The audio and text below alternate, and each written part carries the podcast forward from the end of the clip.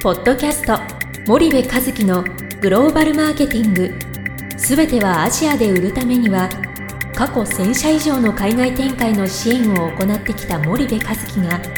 グローバルマーケティングを分かりやすく解説します。皆さんこんにちは。ナビゲーターの小林真彩です。えー、皆さんこんにちは。森部和樹ですはい森部さん本日のポッドキャストなんですけども、はい、えっ、と東さんにあのナビゲーターをバトンタッチしてお送りしていきたいと思います、はい、よろしくお願いいたします。はいお願いします。じゃこんにちはナビゲーターの東忠夫です。どうも東さん。はいじゃあ、はい、森部さん今日はどんな話をしていきましょうか、えー、いやあの何でもいいですよ。何でもいいですよっていうかあのどんな話しましょうかね。えー、っと品質の話どうですかね、はい、あのお客さんのところに行ってもその品質をこうどどこどこの基準に設定をしてアジア新興国に出る出ればいいんだっていうところでいつもこう議論になると思うんですよね、比較的その大きな議論ででこの品質の問題ってチャンネルに非常に密接に関わってていい品質のものを売ろうとすると当然価格が高くなりますと。で価格が高くなると当然そのいわゆるえー、中間層にはいかない。と、はい、伝統的な氷には並べられないと、はい、でそうなってきたときにこの品質っていうのが一つの、ね、日本企業のそのアジア新興国進出の大きなこうボトルネック的なところになってるような気がしてて、はい、なんかそれについてお話をしたいなと思います。わ、かります。商品の品質と、う。ん、そうですね。いうことですかね。うんうん、でまあそのなんていうんですかね。従来こう昔から長いことずっと言われてきてるのっていうのは、日本企業は品質がいいっていうね。でむしろ品質が良すぎてオーバースペックだっていうことを散々言われてきてて、でそのまあ品質がいいっていうことを売り物にしてるわけじゃない日本企業ってね。で一方でそのいい品質のものを訪日観光のインバウンドでは買い求めて爆買いをして帰ってくるっていう世界が、はい。はい、まあ、銀座を中心に存在はしてると、はい、ただそれがじゃあアジア新興国の市場に当てはめた時にねそれがマジョリティかっていうと、うん、まあ必ずしもそうじゃないわけだよね。でそうなってくるとその我々日本企業がインバウンドでやるときは日本人が求める品質レベルで、えー、物を売ってたらいいんだと思うんだけどアウトバウンドで海外に行くときってやっぱその品質のレベルをねその下げるというよりかは下げるっていうと印象が悪いんで調整しないといけない。うん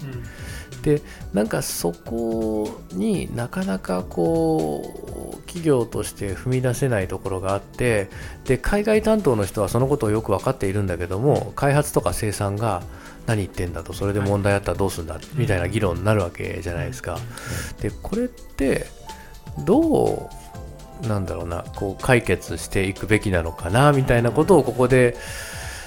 ディスカッションしながらあのヒントをね導き出していけたらなっていう前置きがめちゃめちゃ長くなったんだけど そういうことを考えてるんですけどね。そうするとまあインバウンドでは今の日本の品質でいい、うん、けれどもまあここ、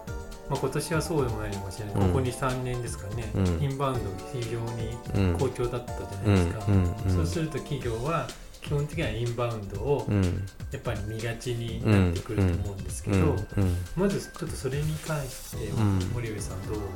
あのまあ言われてるのが以前のね、本当に高級品の何百万何千万何億円の爆買いは一旦収まったわけじゃない。でそこからいわゆる消耗品を買うようになって、ドラッグストアで売ってるようなもんですよね。えー、そういうその医薬品とか、お菓子とか、化粧品とか、そういったものの爆買いの波が来て、で今それが落ち着いていてね、なんとなく聞かれるのがその海外なんか出なくてもインバウンドでいいじゃんって言ってた企業さんもいたんですよ。ここ何年かはね。特にインバウンドでインバウンドで儲かってる会社はね。ただ僕はその時からねいやこのインバウンドのその、えー、メリットをね、はい、アウトバウンドに生かさなきゃだめですよって言ってたんですけど、やっぱりインバウンドで儲かってるとわざわざアウトバウンドで出てってまで稼ぐって面倒くさいじゃないですか、なんですけどインバウンドがねやっぱりちょっとこう足踏みし始めてる、はいはい、でそれはまあもちろん日韓関係のあの問題も大きく影響してるん、あの影響してるんだけども、はい、そうするとやっぱりアウトバウンド重要だよねみたいなことを言ってる会社さんはいて、はいはいはい。まあまああのそんな状況ではあるのかなとは思うんですよね。そうするとインバウンドに向いているとなかなかその、うん。まあ、新興国でのうんいい品質の定義っていうのが、うん。まあ、違ってくるということうん。これってねこう考えると分かりやすいんだけど前にも少し話したかもしれないんだけどハワイに行った時にさハワイアンクッキーを買うじゃない我々ね、もう日本人だらけでしょあの店、であのハワイアンクッキーをハワイに行った時に買う我々、あれがね日本のローソンとかファミマに売ってたら買う方は絶対買わないわけですよね、でそうするとハワイに行くからあのハワイアンクッキーを買いたくなるっていう話で、はいはい。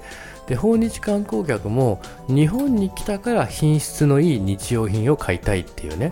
高いみたいな、うん、高いのにっていうね、はい。でそれと一緒の感覚で、はい。日本人が80年代90年代に世界にね衝撃的な印象を与えたんですよ。それはね、高品質っていう、うん。うん。とてつもない衝撃的な印象を与えてそれがまだまだ世界の人にはこびりついていてね、でだんだんその差がなくなってきたとは言われているものの、はい。やっぱり日本に行ったら高品質なものを買おうって思ってる人たちがいるからうん。買うわけよね、うん。ハワイに行ったらハワイアンクッキー買おうっていうのと一緒で、アメリカ行ったらなんかアメリカっぽいもん買おうとかっていうのと一緒の感覚そうでですね。日本に行ったら高品質なものを買おうみたいなね。うん。じゃあそれをね現地に当てはめた時にはい。フィリピン人がフィリピン国内で超高級なものばっかり買おうなんて思わないわけですよ。その生活品においてね。はい。でそこを結構履き違えちゃってて。あアジアの人は高品質が好きなんだ。はい。はいメイドインジャパンだプレミアムだ。みたいなあー状況に、えーこうななんていうんだろうな、ま、読み間違えちゃってるっていうねそこが僕は非常に問題だと思うんですよね。それって例えばあの、うん。まあ、そもそも論だと思うんですけど、うなんでじゃあフィリピンの人がうん。日本に来たら買いたくなって、そのフィリピンの現地にいる時にうん。買いたくならないのかっていうのは、なんとなく理解している方がいらっしゃると思うんですけど、うん。森部さんの理解だと、うん。なんでだと思う？要はね代名詞なんですよね、うん。品質がいいものっていうのは日本の代名詞で日本に来たらそれを買うっていうのが一緒でね、僕らがフィリピンに行ったらマンゴードライマンゴー買うじゃないですか、はいはい。それドライマンゴーがフィリピンの代名詞だからなんですよ、でアメリカに行ったらねビーフジャーギーまあ僕だけかもしれない。けどか買うわけですよ。それはねアメリカの代名詞だ。からだけかもしれないけどね。でもハワイに行ったらハワイアンクッキーそれは代名詞だからっていう話で、インバウンドで買うものっていうのは代名詞なものを買うわけですよね、日本といえばこれだよねっていうものを買うわけ。フランスに行ったらこれだよねっていうものを買うわけだしイタリアに行ったらこれだよねっていうものを買うわけで、でも自国に行ったらそれ買わないですよね。これだよねっていうのはね。だからそこの違いが非常に大きい、でいろんなデータにもよるんですけど観光の時の財布の緩み方って日々のその財布の緩み方の何十倍も大きいっていうんでね。なのでその